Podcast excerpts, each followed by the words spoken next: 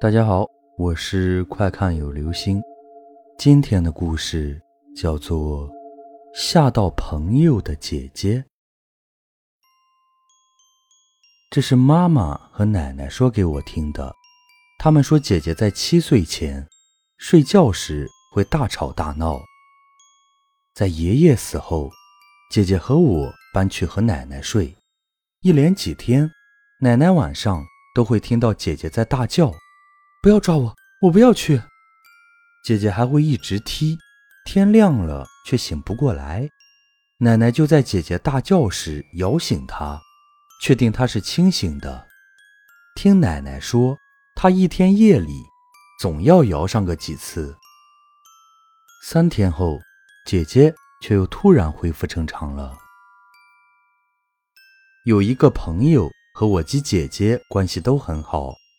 有一次来我家里住，和我们挤着睡，和我聊天，直到睡着为止。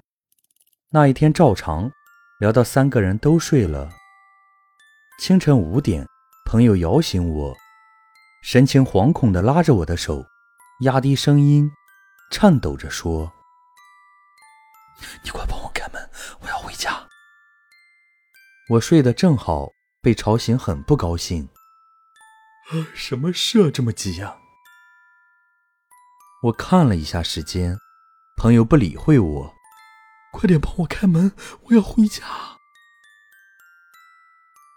我说：“再睡一会儿，等我姐起来，我们再一起出去吃早餐。”朋友已经是尖叫的状态，我拜托你不要叫你姐，我要回去，快帮我开门。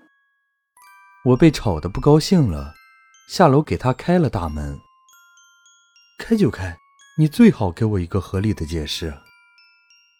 朋友紧贴着我，在铁门才开了一个人可以走出去的宽度时，马上钻了出去，头也不回的大叫：“天亮来找我，我再跟你说，千万不要带你姐来。”我在朋友回去后关了铁门。又回房躺在姐姐旁边睡回笼觉。睡饱了，我当然要去找朋友问个清楚。朋友还是很惊慌地说：“你知道吗？我一点要起来上厕所，看到你姐在和人对话，还比手画脚的。”我就说：“你乱说！我和她一起睡，连梦话都没听她说过。”朋友说。我干嘛要骗你？你知不知道，你姐发出一男一女在对话的声音，手还向上伸，一直比动作。我吓得不敢动，可是又很想上厕所。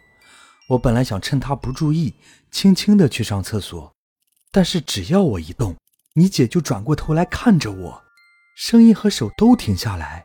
等我不动后，她又转回去躺正，又开始对话。后来等到五点。他没动静了，我才敢叫你。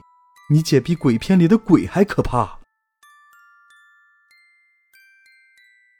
好了，这就是今天的故事。吓到朋友的姐姐。